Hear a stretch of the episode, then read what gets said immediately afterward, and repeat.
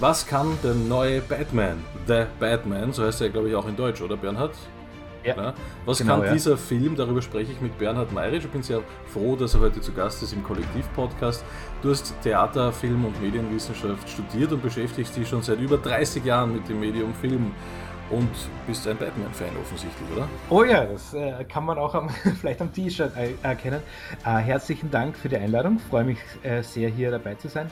Äh, wie gesagt, bin freier Filmschaffner und Filmwissenschaftler und ähm, ja, auch seit, seit, seit Jahrzehnten ein großer Batman-Fan. Damals, ich weiß nicht, ob es es heute überhaupt noch gibt, gab es ja diese Sneak Previews im Kino, wo du reingegangen bist und dann haben sie dir irgendeinen Film gezeigt. Das ist auch etwas, was den Horizont sehr öffnet. Ist es etwas, das wir in dieser DC-Verfilmung von Batman äh, auch brauchen, dass wir einen geöffneten Horizont brauchen, eine andere Herangehensweise an den, diesen Batman? Ich würde jetzt einmal sagen, äh, ja und nein. Ähm, es ist ein anderer Batman-Film. Äh, es, ist ein, es ist ein Reboot, also es ist, er hat so, sozusagen nichts mit den vorangegangenen Batman-Filmen zu tun. Äh, ist quasi, macht einen Neustart von, von dieser Idee, von dieser Geschichte, von dieser Figur und ist ein, man kann wirklich sagen, es ist ein Film noir äh, Thriller, ähm, Krimi-Thriller. Ähm, es wird sehr viel Detektivarbeit geleistet. Natürlich ist auch sehr viel Action. Batman ist der Inbegriff für Action. Mhm. Und, ähm, aber es ist auch ein starker Fokus auf ein Mysterium, ein Who Done It und ähm, äh, ja, es wird sehr viel Weg, äh, Wert darauf gelegt auf diese Detektivgeschichte.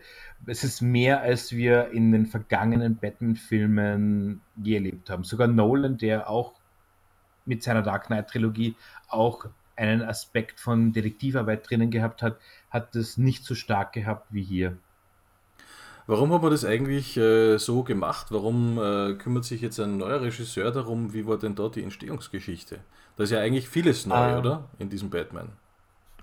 Ja, das stimmt. Äh, neuer Regisseur, neuer Cast. Ähm, ursprünglich war es aber war was anderes geplant. Ähm, 2000, äh, 2014, 2013 ist äh, angekündigt worden, ja, wir machen einen neuen Batman mit, äh, und zwar Batman wie Superman, äh, der Mitternachtsdetektiv, der dunkle Ritter trifft auf den Mann auf, aus Stahl. Und dann ist Ben Affleck gecastet worden für den Film. Und es ist dann auch der Plan gewesen, ja, weiterführende Filme, Justice League, in Suicide Squad war er.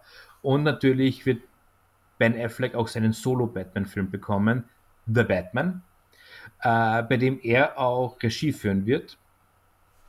Und das hat eigentlich jede Fangemeinde begeistert, weil Ben Affleck, äh, also zumindest der Teil, der, äh, der Ben Affleck als guten Schauspieler ansieht.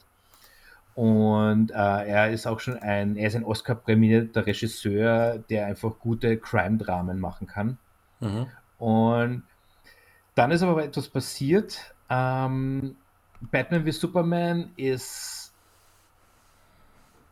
sehr ein wenig gefloppt von den Kritikermeinungen her und von Publikumsmeinung her. Also keiner hat den wirklich, äh, nicht viele haben ihn mögen. Ähm, und gleichzeitig ist dann auch das nächste große Abenteuer im DCEU, im, im DC-Universum, Suicide Squad, war ein war zwar ein, auch ein finanzieller Erfolg, aber ein mächtig großer Flop. Und dann war das nächste große Abenteuer Justice League und die, und die Executives von Warner Brothers sind nervös geworden. Mhm. Muss man sozusagen, es gab dann Reshoots, Zack Snyder ist gefeuert worden, wir haben dann die Zack Snyder Version Gott sei Dank letztes Jahr bekommen. Und aber Joss Whedon hat Reshoots gemacht von dem Film und es war für alle Beteiligten keine schöne Erfahrung. Und auch das Drehbuch, das Ben Affleck für seinen Film gehabt hätte, wurde dann abgelehnt. Äh, und wie gesagt, Ben Affleck hatte keine schöne Erfahrung als Batman äh, äh, bei den Dreharbeiten mit Warner Brothers. Er ist dann leider auch wieder, er ist, er ist ein trockener Alkoholiker, ist leider wieder rückfällig geworden und hat dann gesagt, okay, er, er will das nicht mehr, er will sich diesen Stress nicht aussetzen und deswegen haben sie gesagt, okay, gut, Matt Reeves macht ja mal den, zuerst einmal diesen Film Und dann hat er auch gesagt, er will nicht mehr wirklich Batman sein. Und dann haben sie gesagt, okay, wir machen einen Reboot. Äh, wir wissen nicht viel von dem, was Ben Affleck gemacht hätte mit seinem Film. Ähm, äh, was man weiß, ist, dass die Figur Deathstroke, gespielt von Joe Manganiello, ähm, hätte den Bösewicht gespielt. Mhm.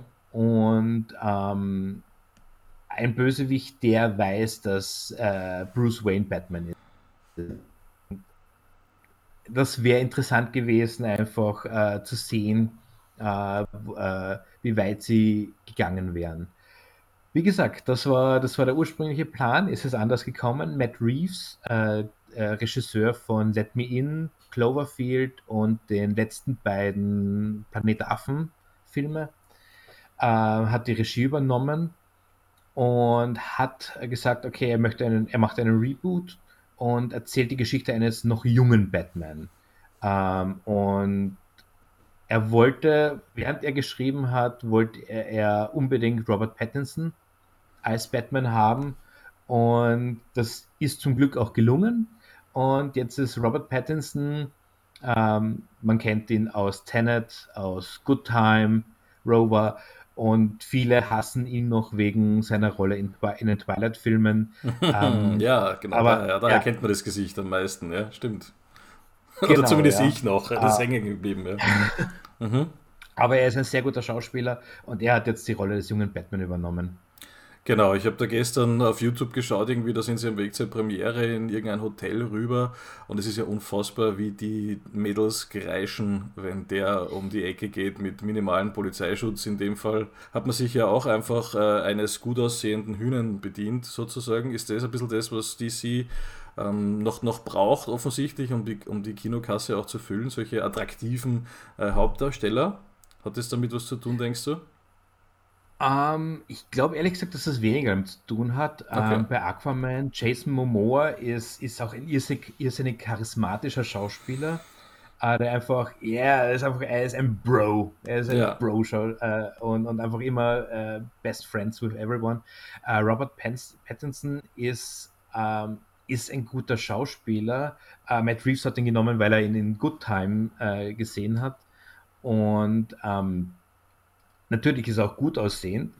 Und natürlich, das ist für Bruce Wayne, ist da auch immer dieser Aspekt mit dabei. Hm. Ähm, Weil er ja reich ist eigentlich, ne? aus, aus reichem Hause sozusagen. Und die schauen ja automatisch genau, ja. Alle, alle toll aus, ja. Wie wir aus der Realität wissen, ja, genau. Mhm. Und ja, also also ich weiß ja nicht. Also es gibt ja die Leute, die sagen, DC-Filme, oh je, da bin ich von Haus aus schon mal von Haus aus ein bisschen skeptisch, wenn ich ins Kino gehe. Gehörst du auch zu jenen? Äh, nein, überhaupt nicht. Äh, ich höre zum Gegenteil. Ähm, ich finde, ähm, ähm, ich, ich, mag die DC-Filme und die DC-Filme sind meistens sehr ambitioniert und, und sie getrauen sich was, sie haben was auszusagen. Ähm, jetzt kann man gleich sagen, oh, jetzt kommt der Marvel-Hate. Ähm, ich schaue mir auch, ich, ich, ich schaue mir alle Marvel-Filme an, die MCU-Filme. Ähm, ich mag auch einige davon, aber es ist sehr viel, es wird sehr viel wegen, es, es heißt auf dieser Kritik, Kritikpunkt generell bei Filmen, Comic Book Movies are supposed to be fun. Und mhm. das ist dieses, ja, Marvel ist fun. Und Marvel opfert einfach sehr viel Seriosität für einen, für einen Witz. Einfach um, ah, wir mhm. haben seit zwei Minuten keinen Witz mehr gemacht und deswegen haben wir das rein. Und es ist halt sehr, man muss sagen, oberflächlich. Aber mhm. das ist jetzt dann, ohne, ohne jetzt wirklich ein, äh, zu haten oder, oder sonst irgendwie, wie gesagt, ich schaue es mir auch an und äh, sind einige gute Ideen, einige gute Filme dabei und einige gute Filmemacher. Ja, ich meine, man darf nicht vergessen, was natürlich diese epochalen Meisterwerke, ja, von denen wir ähm, mhm. noch beeindruckt sind, wie, weiß ich nicht, so Science Fiction jetzt in dem Fall, zum Beispiel Star. Wars oder, ähm, oder auch unter anderem vielleicht bei Anhalter durch die Galaxis, ja, sind ja auf der einen Seite CGI-Feuerwerke, auf der anderen Seite haben sie schon auch ein bisschen Unterhaltungselemente drinnen, aber nicht zu viele. Es ist nicht Comedy, ja. Und bei diesen Filmen, die du gerade angesprochen hast, da ist wirklich, hast wirklich das Gefühl, alle zwei, drei Minuten kommt irgendwie zur Auflockerung ein Witz oder sowas. Das tut ähm, dem Meisterwerkcharakter vielleicht ein bisschen einen Abbruch, oder? Also das ist ein bisschen das Problem. Wenn du das natürlich in zehn Jahren nochmal anschaust, ist vielleicht ein bisschen zu viel Gags, Gags, Gags, oder? Ja, ja könnte sein. Ja. Ne? Dafür finde ich wiederum gibt es DC-Filme, wenn ich mir die ansehe, denke ich mal richtig, was du gesagt hast, ambitioniert, ja. Ich meine, ich bin jetzt der Laie, du bist der Experte, du kannst das sicher bestätigen oder auch nicht, ja. Aber ich bin wirklich nur so als Zuschauer im Kino und denke mir dann bei manchen DC-Filmen, musste das fürs Kino sein. Ich muss dir ganz ehrlich sagen, zum Beispiel bei Aquaman mhm. habe ich eher den Eindruck, das ist, ein, das ist ein Film fürs Fernsehen. Ja? Und ich habe mir am Fernseher angeschaut und er, er, brilliert, er schaut wunderbar aus am Fernseher. Und die, sowohl die Special Effects als auch die ganze Color Correction und so weiter, was da war, irgendwie, ich habe mir im Kino gedacht, um Gottes Willen, das schaut ja aus wie eine Studentenproduktion irgendwie im ersten Moment. Das ist jetzt vielleicht übertrieben, aber ähm, es ist einfach nicht dieser High-Quality Krimskrams-Anspruch. Es ist mehr in der Fantasy-Welt einzuordnen gewesen, kommt mir vor halt einfach. Mhm. Und diese Filme finde ich persönlich, die ich bis jetzt von DC gesehen habe, sind eher was fürs Fernsehen, oder? Ist das teilweise dem Budget geschuldet? Ähm, würde ich jetzt also ich würde jetzt nicht mit, mit dem Budget äh, äh, rechnen, weil ich glaube, Aquaman hat ein riesengroßes Budget ja. gehabt. Äh, ich würde jetzt, also ähm, ich verstehe ich verstehe den Ansatz dieser, dieser, dieser Kritik mit fürs Fernsehen.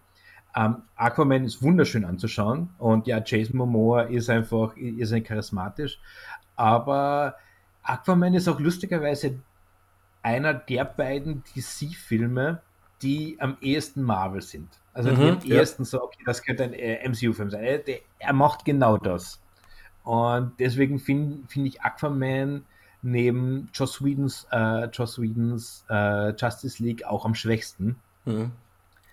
Äh, in, diesen, in diesen Rastern DCEU-Filmen. Und ähm, äh, ich finde es interessant mit, mit, mit, mit, mit Studentenproduktion. Das würde ich jetzt nicht sagen, aber äh, wegen fürs Fernsehen. Ähm, ich von der Narrative her, ja, hat das was von seinem, von seinem TV-Zweiteiler. Mhm. Das verstehe ich. Aber äh, dazu muss man auch sagen, ähm, jetzt ähm, nicht ein Aquaman jetzt, sondern bei Justice League, Justice League von Joss Whedon, Uh, Joss Whedon kommt ursprünglich vom Fernsehen und mhm. seine Spielfilme sind, haben alle Fernsehqualität. Also, ah, okay. wenn man jetzt an den, die, die, er hat ja auch die ersten beiden Avengers-Filme gemacht. Und wenn man sich Avengers wieder anschaut, ich, äh, es ist, es ist ein, es ist, äh, schaut aus wie eine teure Fernsehproduktion. Mhm. Und es ist irrsinnig schade. Es ist einer der, der, der highest grosses äh, äh Movies of all time. Und ähm, es schaut aus wie eine Fernsehproduktion. Es ist ja auch das, nachdem du das studiert hast, wirst du das ja sicher ähm, irgendwo bestätigen wissen, dieses Halbwissen von mir. Es ist ja auch allein schon, wie es gedreht ist, ja, wie, es, wie die Sachen geframed sind, wie groß sind die Köpfe. Ja. Wenn du weißt, das ist fürs Kino, dann braucht der Kopf ja nicht so riesig sein. Ähm, wie würdest du das da einordnen? Hat DC da jetzt diesen Marvel-Einschlag, um ein bisschen Cash zu generieren, äh, möglicherweise wieder verlassen und, und konzentriert sich jetzt offensichtlich wieder auf Filme mit Inhalt. Weil die Action wird, äh, manche Leute sprechen davon, dass die Action in diesen drei Stunden ein bisschen mager gesetzt ist. Ja? Wie siehst du das?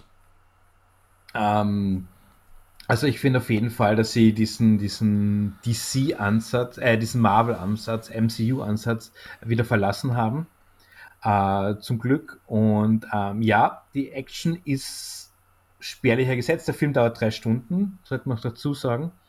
Und es ist, wie gesagt, es ist eine, eine Detektivgeschichte und ähm, äh, es ist schon viel Action drinnen, aber es sind keine überlangen Action-Szenen, die dann doch irgendwie nirgendwo hinführen. Mhm.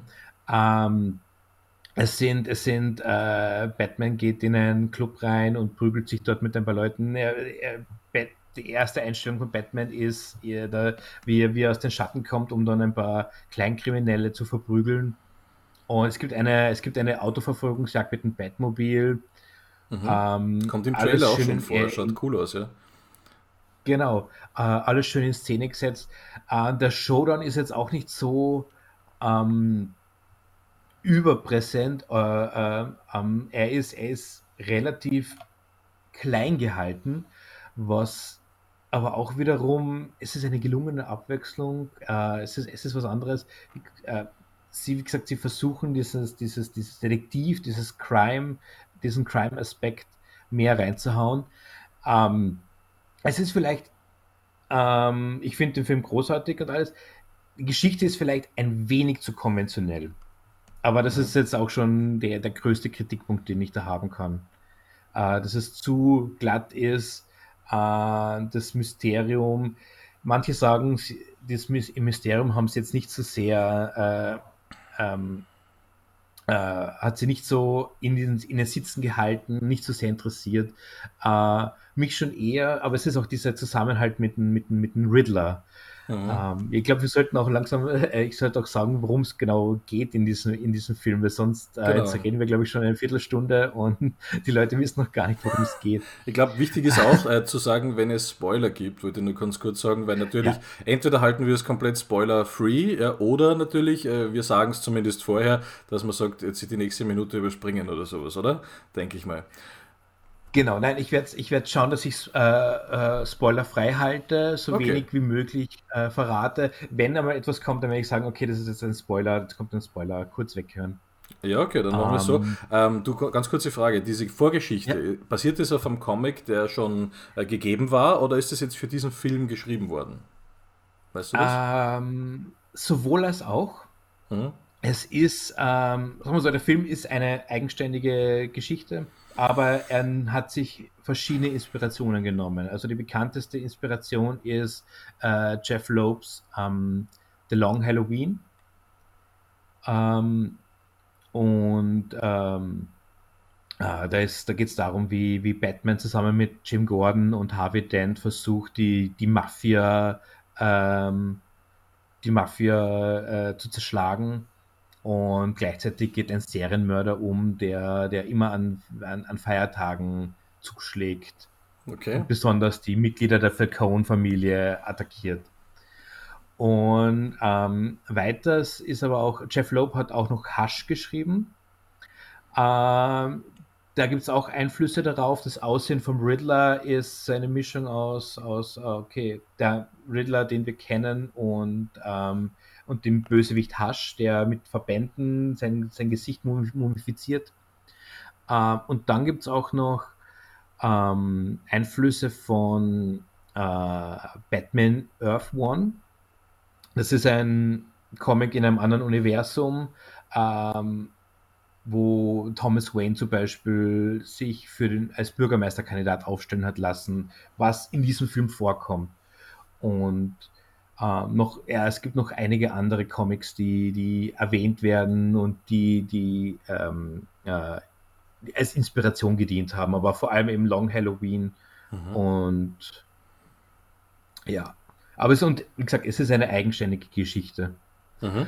Und zum Film selber, ähm, ja, ähm, es ist das zweite Jahr. Batman ist seit zwei Jahren ähm, äh, ähm, unterwegs und ähm, noch relativ jung, noch relativ noch nicht ganz so erfahren wie, wie, wie später. Robert Pattinson Und, ist ja auch erst äh, knapp über 30, glaube ich, ja. Der Darsteller selber. Genau, ja. Mhm. Genau, Schaut aber älter aus, natürlich, finde ich. Also ist richtiger, ein richtiges Mannsbild, fast zwei Meter groß und vom Gesicht her auch schon sehr erwachsen eigentlich, oder? Oh ja, ja, aber es liegt auch daran, dass er in, in den letzten zehn Jahren einfach so viel Filme in die Richtung der Lighthouse zum Beispiel oder mhm. Tenant gemacht hat. Der hat noch eine lange Karriere oh. für sich wahrscheinlich, dieser Mann. Ja. Ja. Hoffe ich auch. Ähm, ja, nein, ähm, also wie gesagt, zweites Jahr von Batman. Ähm, und ähm, er versucht, er, er, ist sich nicht sicher, ob er, okay, macht er einen Unterschied, kann er, kann er wirklich Veränderung hervorrufen. Und dann beginnt ein, ein irrer Serienmörder, der Riddler, äh, attackiert die Elite von Gotham, er bringt einen Bürgermeister um. Ähm, ist jetzt kein Spoiler, das ist die, das ist die erste Szene des Films. Mhm. Ähm, und er hinterlässt äh, Rätsel, die an den Batman adressiert sind. Und ähm, macht auch weiter, bringt auch weiter Leute um äh, und spricht von einer Korruption, von, von, von der Wahrheit, die ins Licht soll. Und Batman versucht eben den Riddler aufzuhalten und seine Verbrechen haben mit diversen Korruptionsfällen zu tun, äh, in die dann auch Gothams Unterwelt eben ähm, vor allem Carmen, Carmen Falcone, Verbrecherboss, ähm, involviert sind. Und sie versuchen eben herauszufinden, den Riddler aufzuhalten und herauszufinden, warum er das überhaupt macht. Und da tut er sich auch mit der mit, mit, mit äh, Kleinkriminellen äh, Catwoman, Selina Kyle zusammen und die auch irgendwie involviert ist in die Sache und zusammen versuchen sie eben ähm, das Rätsel aufzuklären, wobei Catwoman ihre eigene Agenda hat, ihre eigenen Beweggründe, warum sie das macht, was sie macht. Okay, also es beginnt schon mal eigentlich mit einem Mord, oder? Ja, ja, das ist, das ist die erste Szene des Films. Mhm. Äh, es ist auch sehr, sagen wir so, man, man könnte vielleicht sagen, äh, er ist äh, nicht so ganz geeignet für die Kinder. Äh, er ist brutal, er zeigt teilweise auch die Brutalität und es beginnt damit, dass der Riddler auf einmal hinter jemanden steht und im Dunkeln und auf einmal geht das Licht an und der, Riddler ist da. Also es mhm. sind schon, es hat seine Schockmomente. Äh, man muss auch sagen, dass der Riddler in diesem Film, er ist nicht lustig. Er ist äh, inspiriert vom Zodiac Killer. Äh, ist ein realer Serienmörder aus den 60er oder 70er Jahren. Ähm, David Fincher hat in den 2000ern einen Film über ihn gemacht. Mhm. Der ist nie geschnappt worden. Und er wird hier gespielt von äh, Paul Dano. Den kennt man aus Little Miss Sunshine, Swiss Army Man, ähm, und ähm, der Will Be Blood. Und er ist, er ist die perfekte Wahl für einen Riddler. Er ist, er ist creepy, er ist unheimlich, er ist, er ist auch sehr cholerisch, er, er gibt mit seinem Wissen an, er ist, Riddler ist einer von den klügsten Batman-Gegnern und er ist halt jemand, er gibt damit an, wie klug er ist. Das macht er über die Rätsel, die er, die er hinterlässt.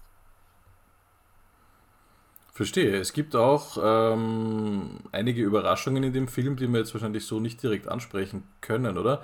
Was sind für dich noch herausragende Geschichten? Ich habe äh, schon gelesen, die Leute sind teilweise ähm, nicht so zufrieden mit Andy Serkis, interessanterweise, obwohl ja den viele ja gar nicht optisch äh, vielleicht so einordnen können, aber der hat zum Beispiel den Gollum gespielt in Herr der Ringe, falls man das kennt, aber er hat natürlich auch schon sein Gesicht hergezeigt in anderen Produktionen. Ähm, anscheinend äh, ist die Performance so mittelmäßig gewesen, oder wie siehst du das? Ich meine, ich finde ja sympathisch, dass Andy Serkis hier ist in dem Film, aber wie hast du das empfunden? Um, ähm, ja, also generell der Cast in dem Film ist großartig und es gibt keine schlechte Schauspielleistung. Mhm. Ähm, Andy Serkis, der seit Jahren großartig ist und, und eigentlich schon längst den Oscar verdient hätte.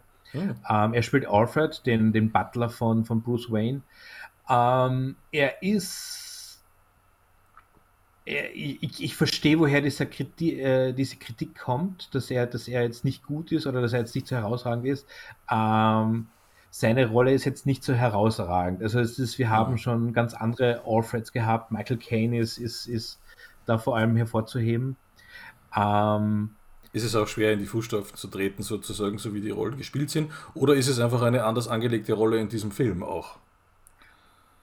Beides, äh, hm. beides. Und ja, es ist, Alfred ist jetzt äh, anders geschrieben. Er ist jetzt nicht so wie in früheren Versionen die, die, die Vaterfigur für Bruce. Er ist eher so ein, seine rechte Hand.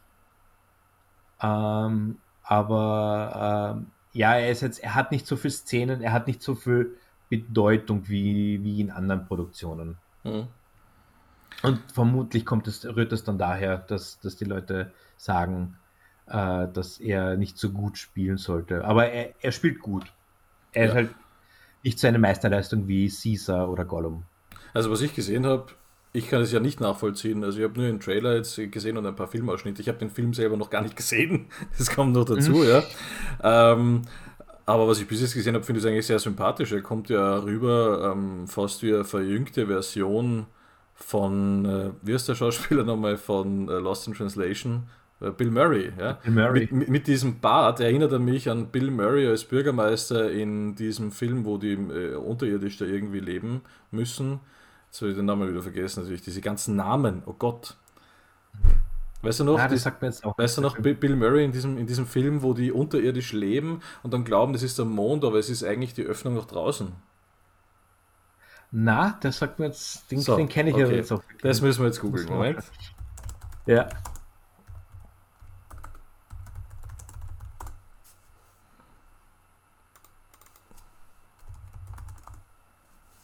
City of Amber. City of Amber. Okay. Hast du den gesehen? Ja, den, den muss ich mir anschauen. Nein, habe ich Wirklich? nicht gesehen. Oh, der ist süß. Ist ein sehr schöner Film, auch für die Vorweihnachtszeit. Und dass das die Öffnung noch draußen ist, habt ihr nicht gehört, ja? Okay. so viel zum Thema Spoiler. so viel zum Thema. Nein, ich glaube, es kommt ja relativ bald raus. Sie wollen ja auch raus. Das ist ja der, der, Plot von dem ganzen Film ist ja eigentlich ein paar junge Leute, die glauben nicht daran, dass man, dass man nicht raus kann und so. Und es geht ja eigentlich darum, die, die Reise in die Freiheit sozusagen. Und es geht in dem Film, das ist ja eigentlich ein halber Kinderfilm, City of Amber, darum, mhm. dass man seine Träume verfolgen darf. Ja? Weil es könnte ja sein, dass sie wahr sind. Ja? Und deswegen ist es einerseits ein schöner Kinderfilm, aber auch Bill Murray. Ähm, spielt halt hervorragend den Bürgermeister. Und mich, wenn du die Fotos nebeneinander hältst, ähm, dann gibt es wahrscheinlich äh, Leute, die da Ähnlichkeiten sehen könnten. Ja. Aber ja, gut, wenn du den Film nicht gesehen hast, schlecht darüber zu sprechen. Äh, aber ähm, was, was können wir noch über diesen Batman äh, äh sagen? Weil ich bin eh mit meinem Latein durch den Trailer mhm. mittlerweile am Ende. Aber du, drei Stunden, was will uns dieser Film erzählen und warum dauert der so lang? Äh, er er dauert zu lang, weil er sich, er lässt sich Zeit.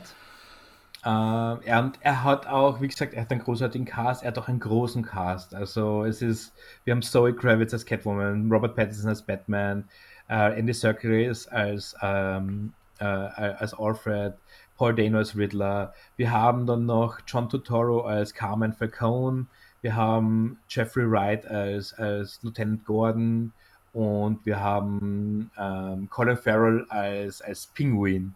Oh ja. Und es sind äh, sie alle bekommen ihre Zeit auch, kommen auf ihre Kosten und ähm, es gibt sehr viel auch zu erzählen. Also es ist, es ist wirklich äh, vor allem auch über Batman.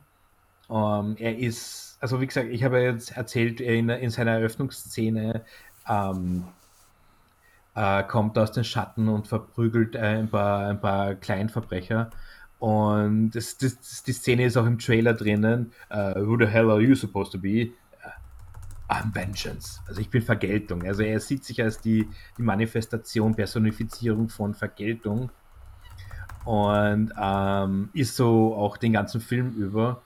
Und es geht, äh, man sollte sich vielleicht auch die Frage stellen, er muss sich die Frage stellen, ähm, geht nicht vielleicht doch mehr, kann er nicht vielleicht doch mehr und anders für die Stadt tun? Er wird von einer Bürgermeisterkandidatin, wird da, wird da gefragt, okay, ähm, es ist, ihre Familie hat so viel für die Stadt getan, Philanthropie, sie machen gar nichts, was, was tun sie sonst? Und äh, es ist auch interessant, er ist einfach, er ist jemand, der komplett als Batman aufgeht. Also seine Tätigkeiten als Bruce Wayne interessieren ihn überhaupt nicht. Und er, er, er sagt auch selber, er ist eine Kreatur der Nacht geworden und ähm, ähm, geht, am, geht am Tag mit, Sonne, mit dunklen Sonnenbrillen, T-Shirts umher. Und er muss noch diese Balance finden. Mhm. Und das ist etwas, was äh, ja, das braucht auch seine Zeit. Ähm, man muss aber auch sagen, ja, der Film dauert drei Stunden, aber äh, The Dark Knight hat zweieinhalb Stunden gedauert, Dark Knight Rises hat zwei, drei Viertelstunden gedauert. Also es ist, die, sie haben auch ihre Länge, äh, ihre Längen. Und ähm, manchmal braucht es eben diese Zeit, die erzählt zu werden. Also er ist drei Stunden, aber er ist nicht so viel länger als die anderen vorhergegangenen Filme. Ich meine, die Frage ist ja wirklich, worauf will man eigentlich raus und was ist wirklich der Grund, warum man einen drei Stunden Film macht? Weil einerseits kann das Kino natürlich für die Überlänge schön kassieren, ja, also weil er könnte ja schon ein zweiter Film laufen in der Zwischenzeit, das müssen sie auch irgendwie verrechnen, ja. Also äh, ich denke, das vielleicht, dass das mit reinspielt oder auch nicht äh, um das Kino vielleicht wieder zu revitalisieren. Nein, ich weiß es nicht. Aber kannst du dich noch an diese eine Geschichte erinnern oder hast du die gehört, als äh, Peter Jackson zum Beispiel eben die verschiedenen Produktionsfirmen abgeklappert hat, weil er, weil er wollte äh, Herr der Ringe produzieren eigentlich, also äh, als Regisseur und er wollte Geld dafür auftreiben. Und die haben erstens einmal alle Nein gesagt und dann hat er den Chef von New Line getroffen und der hat ihm im Kino äh, bei einer Besprechung, als sie den Trailer vorgeführt haben, wie sie sich ungefähr mhm. visuell vorstellen, dann gesagt, äh, was wollen sie machen? Und er hat gesagt, ja, ich möchte gerne das Geld für einen Film haben. Und er hat gesagt, machen Sie drei. Also das ist der Grund, warum es eigentlich eine Trilogie geworden ist. Er wollte anscheinend einen Film drehen. Also, und er hat gesagt, na, machen Sie drei. Teilen Sie die Story auf in, in drei Filme. Und dann sind es eh schon drei, drei Stunden Schinken fast schon geworden. Mhm. Ja. Ähm, aber warum tun diese Filme weh? Will jetzt jeder ein Meisterwerk schaffen unbedingt, was drei Stunden dauert? Ich meine, äh, oder, oder, ich meine, weißt du, du hast schon recht, Geschichten und Schauspieler müssen auf ihre Zeit irgendwie auch kommen und so. Ähm, vielleicht spielt es mit rein, aber gute Geschichten kann man doch in anderthalb Stunden oder zwei Stunden auch erzählen, oder? Ähm, ja, kann man auch. Es ist, es ist eh gerade auch diese Gegenbewegung. Auch da, dass, okay, wir würden gern mehr diese 90-Minuten-Filme von damals zurückhaben. Mhm. Ähm, es sind, es, wie gesagt, es hat seit jeher immer gute Filme gegeben, die eine gute Länge gehabt haben. Ähm, ja, das spielt auch mit, was du gesagt hast, mit, mit äh, Überlänge und man kassiert mehr. Ähm, ich sag so, es ist, es, es ist immer so eine Mischung. Es versuch, ich glaube, es gehört immer dazu, diese, diese Balance zu finden zwischen, okay, äh, mit Überlänge kassieren wir mehr und äh, gute Geschichten brauchen ihre Zeit zu, äh, zu erzählen. Ähm, so ein, man versucht so einen, so, einen, so einen Mittelweg zu finden. Mhm. Ähm, Weil vor 10, 15 Jahren noch, weil vor 10, 15 Jahren noch, also in der Zeit, als ich im Kino gearbeitet habe, da hat man teilweise den Regisseuren ihren Director's Cut weggenommen äh, und hat einfach mhm. gesagt, wir schneiden das jetzt runter und schneiden einfach eine Stunde aus dem Film raus, sonst können wir das nicht vermarkten. Und der Regisseur hat dann erzürnt, mehr oder weniger vielleicht, und enttäuscht einen Director's Cut auf DVD oder Blu-ray released, ähm, wo man sich gedacht hat, aha, okay, so, so läuft es da irgendwie. Und heutzutage kommt einem alles vor wie ein Director's Cut auf einmal, oder? Eben.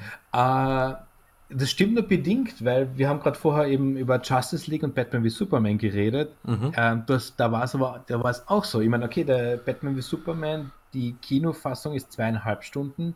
Der, die Version, die Zack Snyder machen wollte, ist drei Stunden. Das ist die Version, wo Warner gesagt hat, okay, kürzt den Film. Okay. Äh, Justice League, äh, Justice League, Zack Snyders Version dauert vier Stunden. Ähm, die Kino und, und er ist gefeuert worden äh, deswegen, weil die äh, Warner Brothers wollte eine Zwei-Stunden-Version, mhm. die sie dann bekommen haben. Puh. Von Joe Sweden. Okay, also man streitet sich noch wie also vor. Es ist, noch, ja. ist noch immer so. Aber ich glaube, die, die, die, durchschnittliche Länge von Filmen hat sich geändert von, hat, der, hat sich geändert von 90 Minuten auf zwei Stunden. Das ist jetzt diese, diese halbe Stunde mehr. Ähm, teilweise mhm wird, wird diese halbe Stunde gefüllt äh, mit längeren Action-Szenen. Ah, okay. Ähm, weil, weil die Filme haben so nicht mehr Handlung. Ähm, äh, aber die Action-Szenen sind länger und, und mehr so, mehr Spe äh, Spektakel. Mhm. Ja, jetzt das ist mir aufgefallen also zum Thema Stories, weil wenn man eh schon beabsichtigt, so wie jetzt auch bei diesem Reboot, dass man weitere Filme in diesem Segment dreht, wie zum Beispiel bei Batman, frage ich mich immer, warum müssen, das, warum müssen das dann insgesamt auf die einzelnen Folgen aufgeteilt dann unbedingt eben drei Stunden Schinken sein, aber gut. Ich meine, es nimmt dann natürlich auch mit in eine ganz andere Welt und offensichtlich nimmt sich der neue Batman auch die Zeit, eben äh, diese Welt auch aufzubauen. Ich glaube, das ist wahrscheinlich vielleicht auch der Grund, ähm, drei Stunden haben, wirken natürlich noch einmal intensiver von den Bildern her zumindest. Ähm, mhm. Eben, also jetzt daher die finale Frage. Auch wenn es mehr Richtung Geschichte geht bei dem neuen Batman, ist, ähm, ist es vielleicht, also auch wenn es mehr Richtung Geschichte geht, auch wenn man sich wieder mehr Zeit nimmt für die Story und für die ganze Welt, die man hier neu aufbauen möchte rund um Batman, ähm, ist es jetzt ein Mainstream-Film? Oder ist es ein, ein, ein Film für das geneigte, interessierte Kinopublikum mehr? Es ist eindeutig ein Mainstream-Film. Ähm, das kann man auf jeden Fall sagen. Ähm, allerdings, ich finde eben auch, und das ist das, was äh, Mainstream und Popcorn-Kino heißt ja oft so, okay, gut, das ist äh, Filme, die, über die man nicht nachdenken muss. Mhm. Ähm, und ich finde gerade gerade bei The Batman zum Beispiel ist es ein, okay, er, er nimmt sich, er, er, er, gibt auch genügend Sachen zum Reingeben, zum Nachdenken. Äh, da ist genügend kreative Ideen sind reingeflossen. Ähm, er ist, ähm, er hat, er, er, hat ein ständiges wiederkehrendes Motiv des Films ist, sind Blicke und Szenen. Äh, es geht um Voyeurismus. Die erste Einstellung ist ein voyeuristischer Blick. Und ähm, das Sehen kommt in verschiedenen Motiven und verschiedenen Funktionen im Film vor. Und da sind ganz viele Gedanken reinge äh, reingeflossen, wie man das machen kann. Und ähm, äh, was noch? Also, wie gesagt, er, er, hat, er, hat, er, hat, er nimmt sich die Freiheit, Subtext reinzugeben und sehr viel Subtext äh, drin zu haben. Und ich finde, gerade das ist das Tolle am, äh, am, Film und auch generell an Filmen und, und am Kino. Okay. Ähm, sind wir schon am Ende bei sozusagen einem Fazit oder möchtest du noch über einen Aspekt sprechen beim Batman? Ah, ich würde doch gerne über einen Aspekt sagen, äh, mhm. oder sagen wir so zwei Aspekte. Äh, einerseits äh, der Score, die, die Musik von Michael Giacchino ist großartig. Ja, ja, habe ich auch gelesen. Ähm, ja. mhm. Äh, es ist wunderbar anzuhören. Es ist, das ist der neue, das neue Batman-Thema. Ähm, hat äh, Einflüsse von Nirvana, Something in the Way. Das, das hört man auch im ersten Trailer. Ähm, und das hat auch Einflüsse von Shirley Walker, die äh, für Batman The Animated Series den, den, den, die Musik gemacht hat. Äh, also man hört es auch ganz leicht raus. Mhm. Ähm, ist auch so zwischen Danny Elfman und Hans Zimmer. Und das zweite, was ich noch sagen wollte, die Kamera. Äh, Kameramann, der DOP, äh, Director of Photography, war äh, Craig Fraser. Fraser.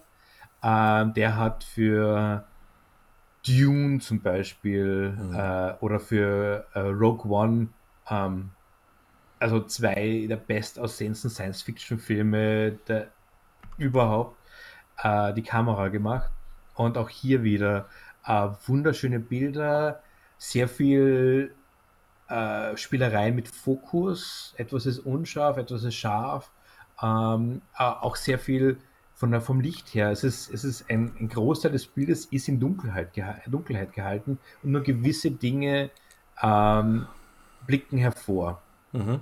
Und ich finde das einfach ein irrsinnig interessantes Stilmittel, das auch, also er ist auch optisch eben, hebt er sich von anderen Batman-Filmen ab. Ja, die waren vielleicht ein bisschen zu hell teilweise in manchen Szenen und ein bisschen zu gestriegelt und gebügelt vielleicht auf Mainstream. Ja, genau. Ich finde auch dunkle Filme überhaupt nicht schlecht. Ich finde es schön, wenn, wenn dunkle Szenen einfach einmal dunkel sind. Sieht man eh viel zu selten eigentlich, ja.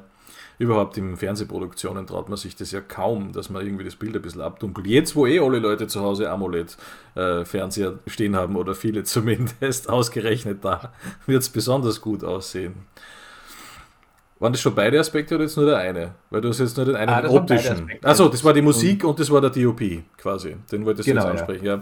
Also die ja. DOP-Perspektive ist schon spannend, dass wir das ja jetzt auch erwähnt haben, weil da merkt man natürlich auch, das sind ja auch diese epochalen Filme, eben von denen ich vorher geredet habe, die klarerweise für die Leinwand gemacht sind. Ne? Dune äh, oder, oder was hast du gesagt, das war der zweite Film? Äh, äh, Rogue One. Also Rogue One, ja genau, Star Wars Rogue One. Ja, genau. äh, das sind schon äh, Filme, die sind ganz klar eben fürs Kino produziert und haben, sollen auch diesen großen Look haben. Und der erwartet uns also im neuen Batman, oder wie? Direkt. Also das ist ja, so ein, genau. eins zu eins hat der, der, der kann nichts anderes, oder wie? Der DOP sozusagen. Das ist der Big Cinema Guy, oder wie? Ja, er ist auf jeden Fall. Also er hat aber auch, er hat auch äh, ähm, dem, äh, einige Folgen von The Mandalorian, also die Star Wars Live-Action-Serie, äh, da hat er auch äh, die Kamera gemacht. Also es ja. ist einfach, er, er, weiß, wie man wunderschöne Bilder macht. Also er wird, ich glaube, von dem wird man auf jeden Fall noch hören.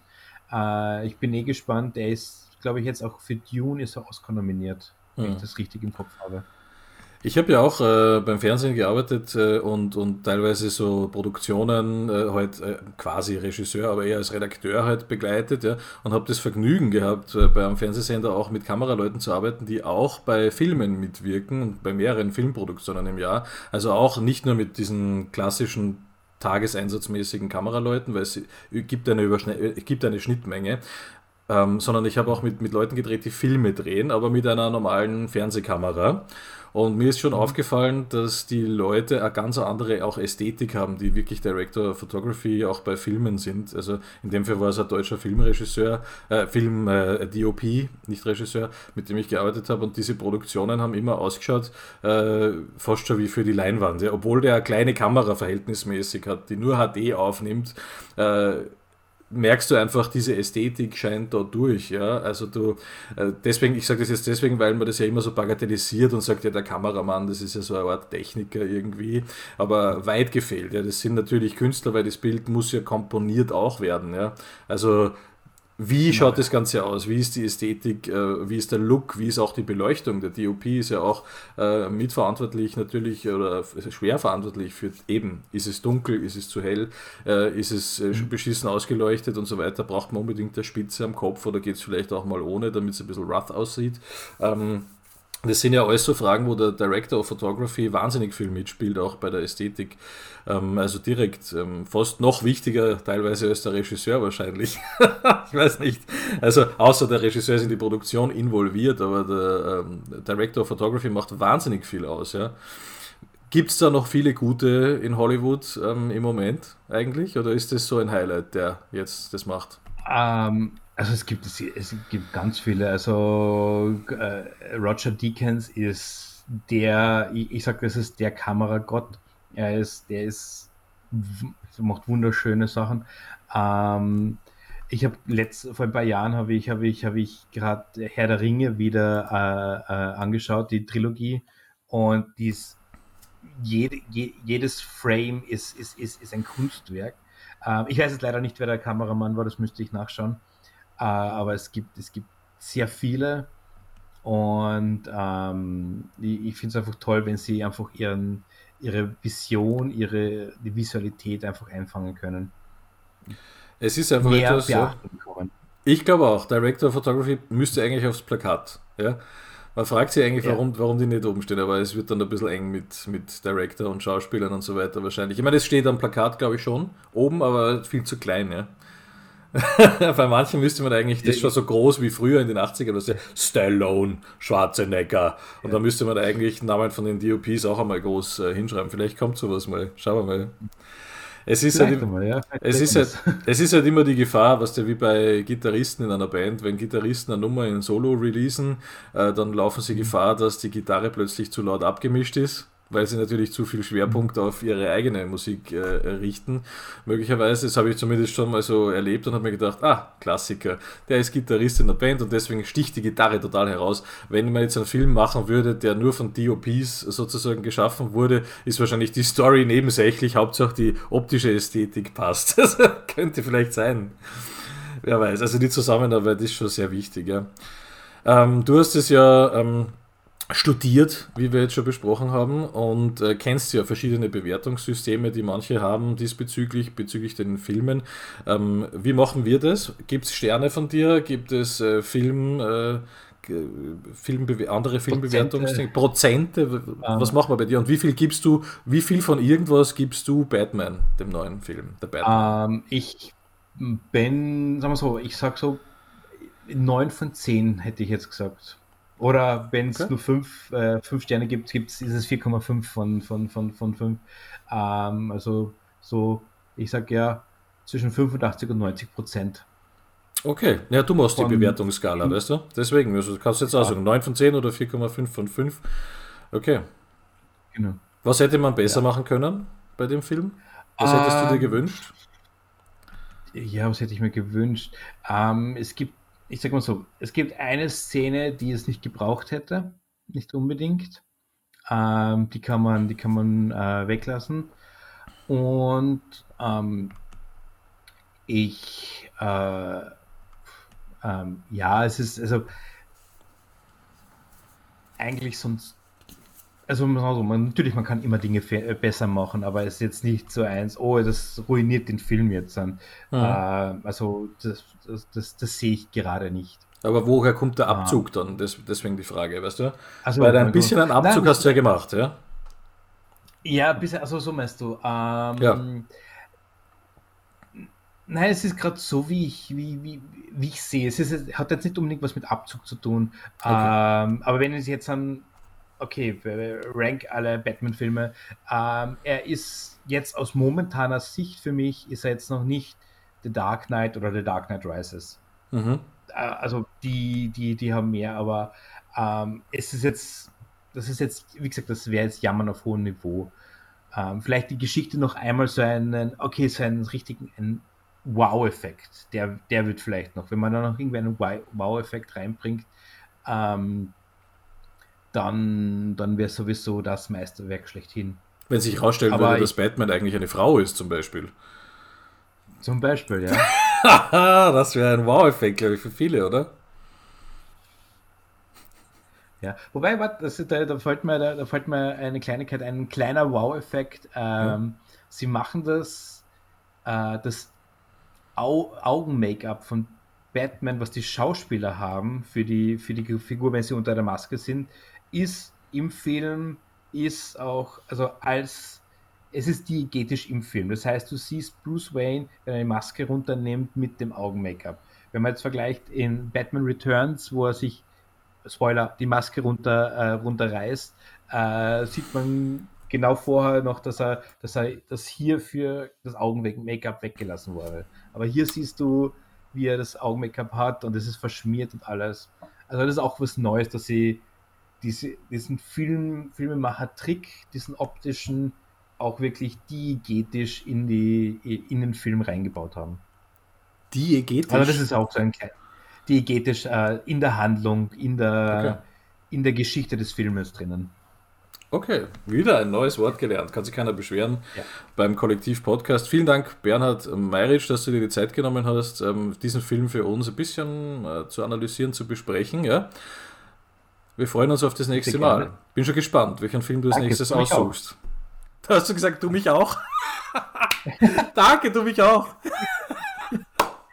Ich mich auch, ich mich auch. Ja. Also zum, äh, zum Lesen, eines müssen wir noch erwähnen, genau. Äh, du schreibst ja auch, ich meine, wenn du möchtest, können wir da auch ein bisschen Werbung dafür machen. Du schreibst ja für ein Filmmagazin, ja. oder? Inwiefern ist das äh, der Fall? Oder für ein Magazin auf jeden Fall in die Filmrubrik, gell?